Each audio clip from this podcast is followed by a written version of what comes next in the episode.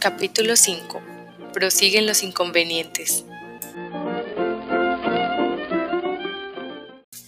Gringoire, aturdido por la caída, se había quedado en el suelo ante la hornacina de la Virgen que había en la calle, y poco a poco iba recobrándose.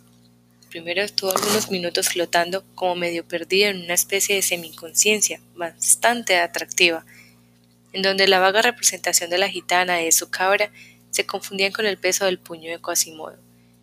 Sin embargo, esa situación no se prolongó demasiado, pues sintió muy pronto una viva impresión de frío en la parte de su cuerpo que se encontraba en contacto con el empedrado, y acabó por espabilarle y sacar su espíritu a la superficie. ¿De dónde viene esa frialdad? preguntó bruscamente, y fue entonces cuando comprobó que se hallaba sobre una corriente de agua que fluía por la calle, procedente de las casas. Demonio de cíclope jorobado, masculló entre dientes, intentando levantarse, sin conseguirlo, pues se encontraba un tanto aturdido y demasiado magullado. Así que hubo que quedarse en el suelo, resignado, sonándose con la mano que le quedaba libre. Entre el fango de París, pensaba, seguro ya de que aquello que iba a ser su lecho, y qué hacer en un lecho sino meditar. El fango de París apesta, pues debe contener cantidad de sales volátiles y vitrosas. Eso es al menos lo que piensan maes Nicolás Flamel y los herméticos. Esa palabra le trajo súbitamente el espíritu de la idea del archidiácono Frollo y recordó la escena violenta que había entrevisto cuando Zingara se debatía entre dos hombres. Había otro más con Quasimodo, y la figura altiva del archidiácono se dibujó confusamente en su recuerdo. Sería muy extraño. Y comenzó a reconstruir sobre esa base y con esos datos un fantástico edificio de hipótesis, un castillo de cartas filosófico, para volver enseguida a la realidad, al sentirse de nuevo en contacto con el agua de la calle. Aquel sitio se hacía cada vez más insoportable, pues cada molécula del agua que corría por la calle robaba otra molécula de calor a los riñones de Gringoire y el equilibrio entre la temperatura del cuerpo y la del arroyuelo aquel empezaba a establecerse de una manera bastante ruda.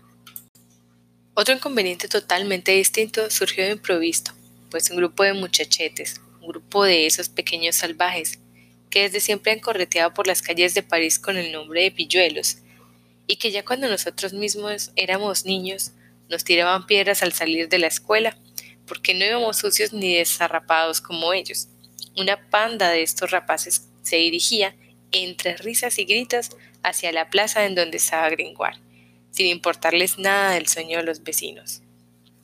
Llevaban a rastras una especie de saco, y solo con el ruido de sus fecos se había despertado hasta un muerto. Gringoire, que aún no estaba del todo. Aún no lo estaba del todo, se incorporó a medias. ¡Eh, Anakin Danesh! ¡Eh, Jean chillaban a voz de grito. El viejo Eustaquio Mubón, el viejo ferretero de la esquina, acaba de morirse, y hemos cogido su jergón y vamos a hacer una hoguera con él. Hoy es el día de los flamencos. Y fueron a tirar el jergón justo encima de Gringoire hasta donde habían llegado sin haberle visto. Uno de ellos le sacó un puñado de paja y fue a encenderlo en la lamparilla de la Virgen.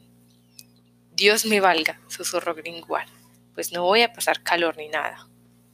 La situación era crítica, ya, ya que se encontraba en el fuego, entre el fuego y el agua. Realizó un esfuerzo casi sobrenatural, como el de un falsificador que intenta escapar cuando quieren quemarle. Logró ponerse de pie y lanzando el jergón contra los pilluelos aquellos se escapó. ¡Santa María! gritaron los asustados. Es el fantasma del ferretero que ha vuelto. También ellos se echaron a correr. El jergón se adueñó del campo de batalla. Belforet, el tío de Luch y Corroset aseguran que el día siguiente fue cogido con gran pompa por el cura del barrio y guardado como parte del tesoro de la iglesia de San Oportun con lo que el sacristán consiguió unas buenas propinas hasta 1789, a costa del gran milagro de la estatua de la Virgen de la esquina, en la calle Monconseil. que aquella noche memorable sobre noche del 6 al 7 de enero había con su sola presencia exorcizado al difunto Eustaquio Mobón, quien para hacer una travesura del diablo en el momento de la muerte había ocultado astutamente su alma en el jergón.